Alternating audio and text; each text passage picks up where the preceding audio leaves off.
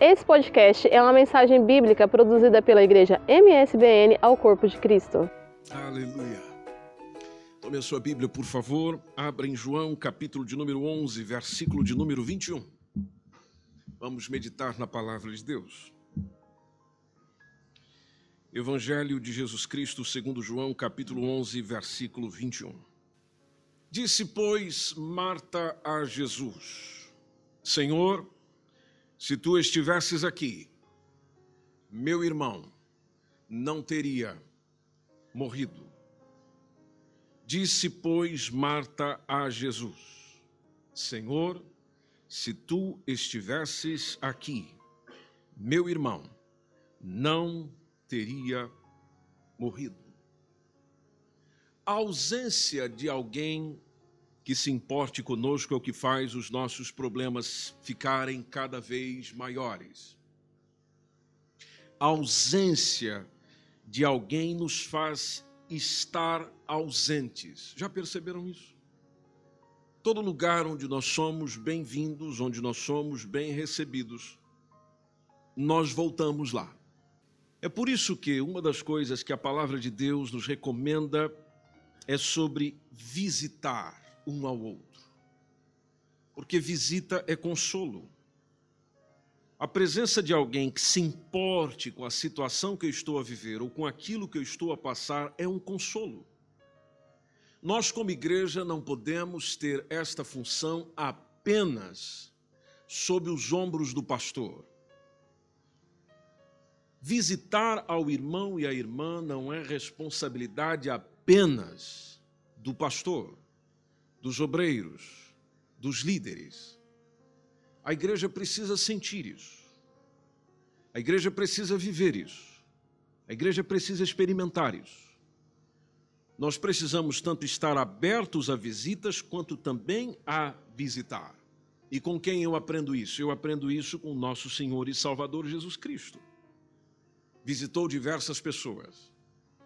A sua visita tinha propósito tanto espiritual quanto também social. Jesus visitou pessoas não apenas para curar alguém, para mudar uma circunstância na vida de alguém, mas principalmente para se aproximar de alguém. Quando ele visitou a sogra de Pedro, ela mesmo com a sua enfermidade, não tendo condições de servi-lo, Jesus a curou. Quando ele visitou Mateus e na visita convidou para ser discípulo, foi um momento espetacular.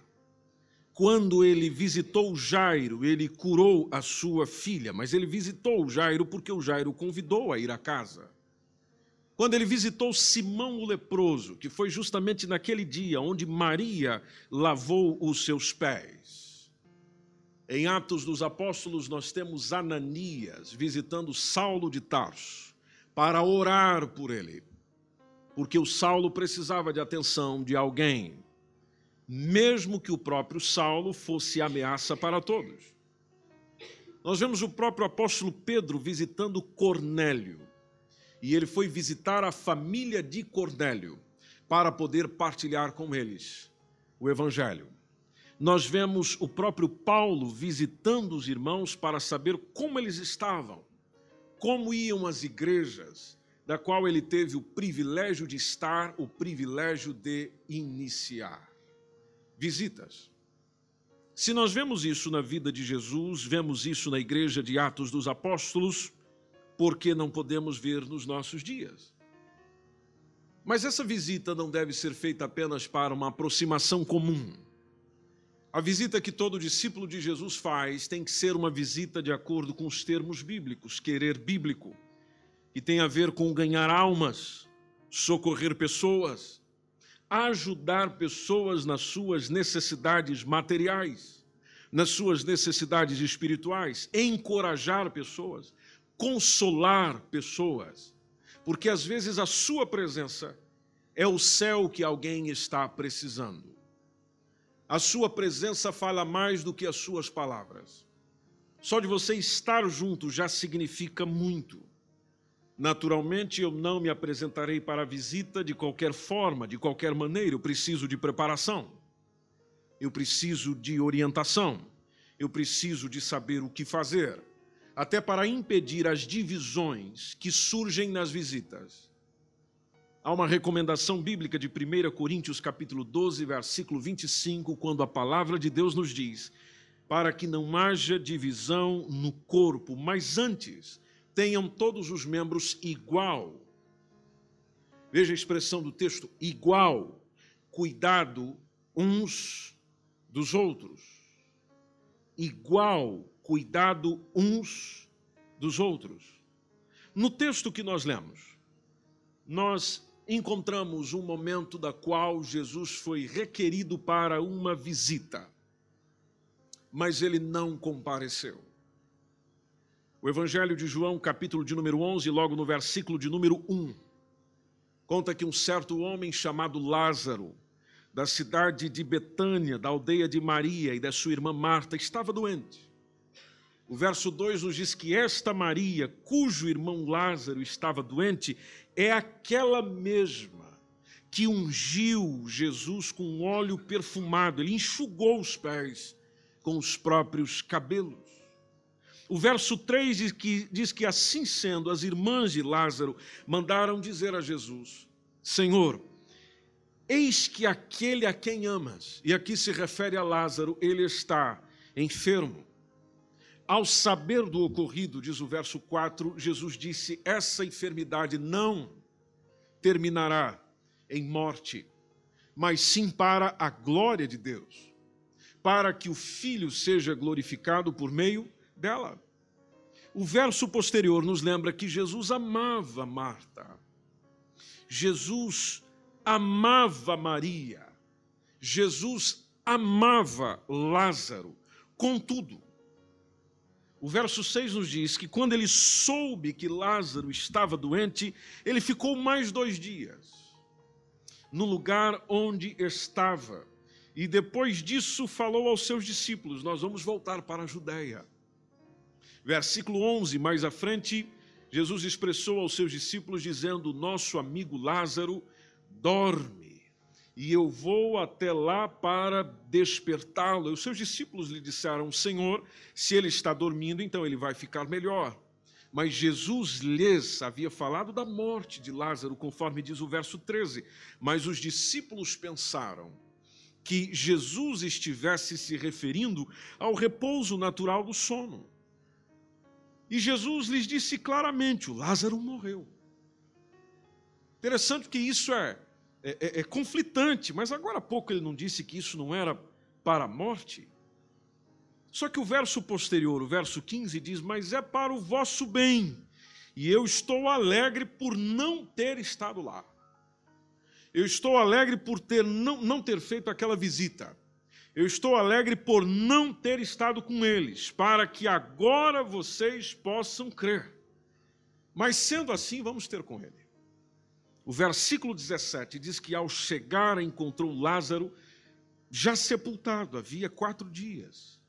Verso 19 nos conta que muitos dentre os judeus tinham vindo juntar-se ao grupo de mulheres que estavam ali procurando confortar a Marta, confortar a Maria pela morte do irmão. E diz o verso 20 que Marta, ao ouvir que Jesus estava a caminho, ela saiu ao seu encontro a Maria não. A Maria ficou sentadinha dentro de casa. A Maria ficou sentada dentro de casa, porque foi a mesma que um dia valorizou a presença de Jesus na casa, dando atenção exclusiva a ele, mas na hora que ela pediu atenção não teve. Que pessoa que não sente isso? Que pessoa que não, isso não, não toca no profundo do coração? Nessa hora existe a indignação lá da Marta, quando chega para o Senhor e diz: Se o Senhor estivesse aqui, se tivesses atendido o meu chamado, se tivesse feito a visita, o meu irmão não teria morrido. Que é uma expressão da necessidade da presença. É a mesma coisa de alguém dizer: se você estivesse aqui, as coisas teriam sido diferentes. Se você tivesse vindo ter conosco, as coisas teriam sido diferentes. Eu teria enfrentado isso de outra maneira, nós teríamos vivido outra circunstância, nada desse sofrimento aqui haveria. E mesmo havendo ali um diálogo de afirmações e crenças, o que importava mesmo era a presença. Jesus, eu queria o Senhor aqui. Mesmo Jesus dizendo no versículo 23, o teu irmão ressuscitará, e a Marta lhe disse: Eu sei. Eu sei que ele vai ressuscitar lá na ressurreição, no último dia, eu estou sabendo disso. E Jesus esclareceu para ela, verso 25: Eu, Marta, eu sou a ressurreição e a vida. Aquele que crê em mim, mesmo que morra, viverá. E todo que vive que crê em mim não morrerá eternamente. E aí fez uma perguntinha para ela: Você crê nisso? E ela afirmou: Sim, Senhor, eu, eu creio que tu és o Cristo, o Filho de Deus que devia vir ao mundo. Aí, depois de dizer essas palavras, a Marta seguiu o seu caminho e chamou a irmã Maria e lhe disse em particular: O Mestre chegou, ele chama por você. Veja que Maria sentiu tanto a ausência de Jesus no momento mais difícil da vida dela, que ela precisou ser chamada para se fazer presente com alguém que um dia se fez ausente. E diz o versículo 29 que assim que Maria ouviu esse chamado, ela levantou-se e foi apressadamente ao encontro de Jesus. O verso 32 diz que quando Maria chegou ao lugar onde Jesus estava, isso aqui é interessante na atitude dela, vendo-o, prostrou-se aos seus pés, porque ela sabia com quem estava falando e simplesmente desabafou, dizendo: Senhor, se estivesses aqui, o meu irmão não teria morrido. Novamente, a mesma expressão que quer dizer: sentimos a tua falta. O Senhor fez falta aqui. Nós precisávamos muito de você antes e você não esteve conosco. Isso tocou forte em Jesus. Onde que nós descobrimos isso? No verso 33. Porque o versículo 33 diz que, sendo assim, ao ver Maria chorando, bem como os judeus que vieram com ela, Jesus indignou-se no seu espírito e compadeceu-se. E o verso 34 ele diz: Olha, onde vocês colocaram ele? E eles indicaram para o Senhor, dizendo: Senhor, vem, vem e vê. E depois disso vem o menor versículo da Bíblia, que diz que Jesus chorou. Jesus chorou. Então, diz o verso 36, então os judeus comentaram: vede como ele o amava. Observem isso. Só que lá está a pergunta: amava, mas onde é que estava ele quando mais precisaram dele? E você pensa que eles não pensaram sobre isso? Claro que pensaram. Veja o verso 37. O verso 37 diz que alguns deles questionaram, dizendo: Não poderia este homem que, que abriu os olhos do cego ter evitado que o seu amigo morresse? Verso 38 Lá está Jesus novamente, indignando-se em seu espírito, comovido. Jesus se dirige ao sepulcro. Era uma gruta, numa rocha, com uma pedra fechando a entrada. E diz o verso 39 que Jesus determinou: tirai a pedra. A Marta preveniu Jesus, dizendo: O Senhor já cheira mal. Lembre-se que isso aqui já vai há quatro dias. É aquela ideia do agora o senhor quer fazer alguma coisa. Agora o senhor quer remediar aqui alguma coisinha. O senhor não está a considerar a situação da podridão. O senhor quer mexer no indivíduo que está podre. Onde estão os seus sentimentos? Verso 40, lá está Jesus encorajando a Marta, dizendo: Eu já não te falei, que se creres, verás a glória de Deus. E depois de orar, Jesus clamou em alta voz, dizendo: Lázaro, vem para fora. Verso 44 nos diz que o homem que havia morrido saiu da gruta, tendo os pés e as mãos todos atados com faixas de linho, o rosto dele estava envolvido com um pano E Jesus orientou, dizendo: Vão retirando as faixas dele, deixai-o seguir. Isso tudo foi muito lindo, foi fantástico, foi maravilhoso. Teve uma consequência estupenda para o Evangelho. Mas antes eles sentiram a ausência de Jesus. Antes eles sentiram a ausência de alguém que era importante para eles. E às vezes nós perguntamos por que é que Deus me permite ficar sozinho, de forma em que parece que ninguém está a me dar atenção. Em primeiro lugar, é importante refletirmos de que Deus deseja nos ensinar a ficar sós. Lembre-se que quem aprende a viver só aprenderá a dar valor a si mesmo. E aprenderá a dar valor à sua relação com Deus. Observe isso nos homens da Bíblia. Moisés recebeu muito das orientações de Deus para passar para os outros, mas ele recebeu isso sozinho. O, o, o, Daniel, quando você lê o livro do profeta Daniel, você encontra visões fantásticas, coisas maravilhosas que estão acontecendo nos nossos dias. Mas tudo isso ele recebeu sozinho.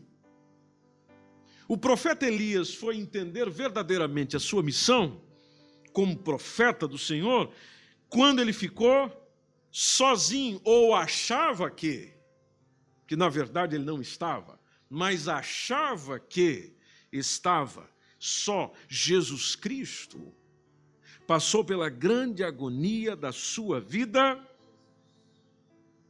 sozinho. Agora, sozinho da presença humana mas bem acompanhado da presença divina. Isaías capítulo 41, versículo 10, tem uma mensagem do Senhor a todos nós quando diz: Não temas, porque eu sou contigo. Não te assombres, porque eu sou teu Deus.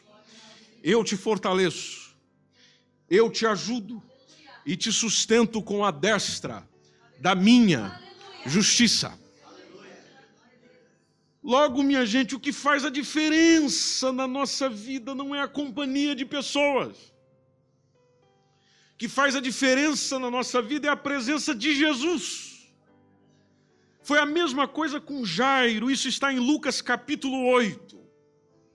Se você olhar a partir do versículo 49, quando falava ele ainda com Jesus, aí chegou uma pessoa lá pertinho de Jairo e disse: Olha, você não precisa mais incomodar o mestre, porque a tua filha já está morta. Acabou, já. Você chama mais ninguém, já, já, já acabou. Não, não adianta incomodar mais ninguém, já acabou tudo. Para que a presença de Jesus quando você já perdeu a tua filha? Eu imagino que ele já estava saindo, porque o versículo 50 diz que Jesus ouviu isso. E é quando ele olha para Jairo e diz: Não tema crê somente, e ela será salva. E assim foi. Jesus foi para casa com ele e ressuscitou a sua filha. Segunda coisa que é importante para nós: o que se preocupa consigo não é o que aparece na hora em que você quer, na hora em que você quer ser assistido, na hora em que você quer ah, ser acompanhado. Não. O que realmente se preocupa é aquele que aparece quando você não tem mais ninguém para lhe assistir e lhe dar a mão e lhe socorrer. E esse alguém só pode ser Jesus.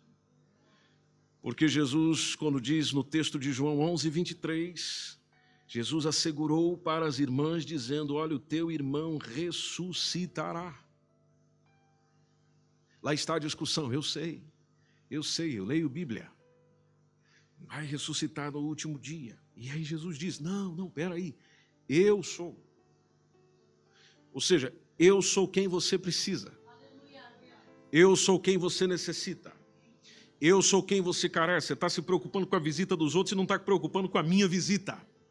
E a verdadeira crença se manifesta na solitude, ou seja, quando nós estamos sozinhos é que realmente temos oportunidade de perceber o que verdadeiramente a gente crê e para que a gente vive. Lembre-se que tudo é possível àquele que crê. Terceiro,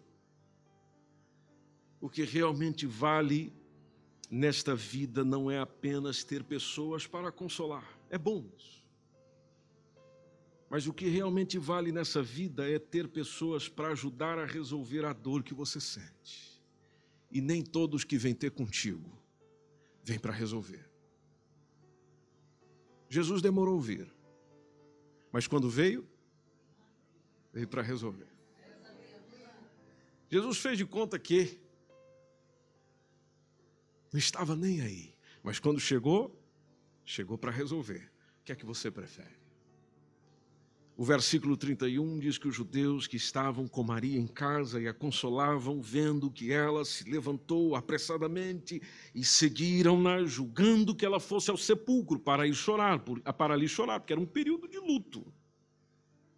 E o versículo 45 diz que muito dentre os judeus que tinham vindo consolar Maria, vendo o que Jesus fizera. Depois de tudo, essas pessoas creram nele. Estás a ver o porquê de tudo isso? Já percebeste o porquê da, da, da, demora? Há, há coisas que Deus deseja mostrar não somente a nós, mas a outros. Outros serão alcançados pela possível demora, segundo o nosso ponto de vista, para ele chegar. Oh, aleluia! Aleluia! Só, só, parece que o negócio está tá, tá, tá atrasado, mas, mas na verdade não está, porque quando ele chegou, ele resolveu. E eles creram nele porque perceberam que ele resolvia. Compreenderam, perceberam que a companhia não é tudo, porque nós estivemos aqui com Marta e Maria chorando esse tempo todo, tentando consolá-las, mas ninguém trouxe o consolo para elas que esse homem trouxe.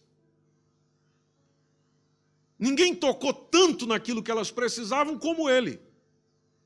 Então ele verdadeiramente é a melhor opção para tudo. Ele, eles perceberam que Jesus era o tudo para elas, de forma em que quando tudo chegou, tudo se resolveu. E nós às vezes buscamos em absolutamente em coisas que consideramos ser tudo, mas na verdade são absolutamente nada. Ninguém me visita. Ninguém vem ter comigo. Ninguém fala comigo. As pessoas sabem do meu problema e ninguém vem ter comigo. Ninguém vem orar comigo. Ninguém vem chorar comigo. Ninguém vem me consolar. Ah, ninguém serve, ninguém presta, ninguém isso, ninguém aquilo. Será que o Senhor não está te ensinando um negocinho muito importante? Que o alguém que você precisa está acima do ninguém que você acusa. Não tem um, um, uma liçãozinha divina nesse negócio todo aí? E se você fala tanto disso, por que não fazer o oposto então? Porque agora você, em vez de ser o visitado, visite. Em vez de simplesmente esperar receber, dê para alguém o tempo, a companhia, a visita, o aconchego, o consolo, a palavra de encorajamento. Mas tudo isso só realmente é bom, é agradável, se houver a companhia de Jesus. Se Jesus estiver lá, se Jesus me visitar, se Jesus for presença regular na minha casa, na minha vida, nas minhas situações, os demais são auxílio, são suporte, mas não são base. Porque base mesmo, fundamento mesmo, é apenas em Jesus. Você pode estar em pé, por favor.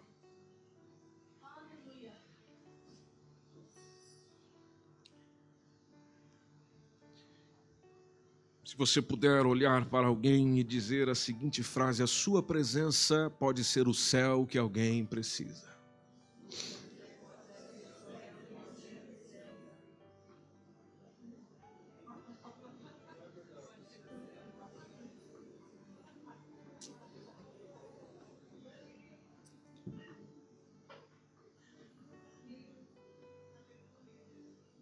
Já pensou nisso? Você chegar na casa de alguém e dizer que bom que você chegou. E ela diz isso porque sabe que quem veio consigo também é alguém poderosíssimo, que é o Senhor Jesus. Você levou Jesus até aquela casa. Como você é discípulo dele, é filho dele, é filha dele, você levou Jesus até aquela casa. Da mesma forma, é bom ser visitado. Porque grande parte das pessoas que precisam de um abraço e de uma visita a nós, dificilmente vão dizer isso. Quando dizem, é porque já está no desespero total. Por isso que o Espírito Santo mova cada um de nós a termos o bom hábito, o bom princípio de contactar alguém e dizer: Olha, posso lhe fazer uma visita hoje? Posso ir ter consigo essa semana? Posso te visitar? Posso me encontrar consigo? Quem você vai visitar essa semana que começa hoje? Quem que você já está pensando aí dizendo, essa semana eu vou fazer uma visita para fulano de tal? Quem? Quem? Porque tem muitas pessoas precisando da sua visita, precisando do seu abraço, precisando da tua oração, precisando da tua companhia. Feche seus olhos, vamos orar juntos. Querido Espírito Santo, aqui está uma igreja que reconhece que a tua palavra tem autoridade. Não existe nada mais poderoso para transformar a nossa mente e as nossas ações do que a tua palavra que é capaz de dividir alma e espírito, ir até a divisão da alma e do espírito e fazer-nos ser diferentes para a honra e glória de Jesus.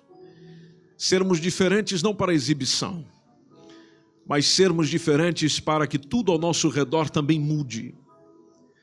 E aqui nesse instante, Senhor, existem homens e mulheres que eu sei que precisam de um abraço não só do Senhor, mas do abraço de um irmão do abraço de uma irmã. Nas adversidades é que um amigo se torna como um irmão. E eu sei, querido Espírito Santo, que há muitos aqui que precisam disso e há tantos outros que não estão aqui e precisam disso também. Por isso, querido Espírito Santo, trabalha em nós nessa noite, neste culto, através desta palavra e tantas outras que o Senhor vai ministrar ao nosso coração, para nos importarmos mais com os outros pensarmos mais nos outros, irmos ter com os outros, para não ouvirmos a mesma expressão de Marta, não ouvirmos a mesma expressão de Maria. Se você estivesse aqui, isto não teria acontecido. Se você tivesse vindo ter comigo, isso não teria acontecido. Pela tua palavra, eu sei que o Senhor agiu assim com grandes e maravilhosos propósitos que estão revelados na tua palavra. E eu sei que mesmo quando o Senhor aparentemente atrasa para resolver problemas que nós temos, não é para nos fazer pior, sofrer mais, mas é porque muitos ainda precisam conhecer quem verdadeiramente é o Senhor. Ajude-nos a perceber isto, ao mesmo tempo em que nos tornamos também consolo para alguém, presença para alguém, diminuindo a ausência de alguém e em toda circunstância o teu Espírito Santo nos use, trabalhe em nós, move em nós, para que haja um diferencial neste sentido a cada semana, em todo o tempo, em o nome de Jesus. Em o nome de Jesus. Amém. Essa foi mais uma mensagem da Igreja MSBN Oeiras. Siga-nos nas nossas redes sociais, Facebook, Instagram e também pelo nosso canal no YouTube. Acesse nosso site msbnportugal.com.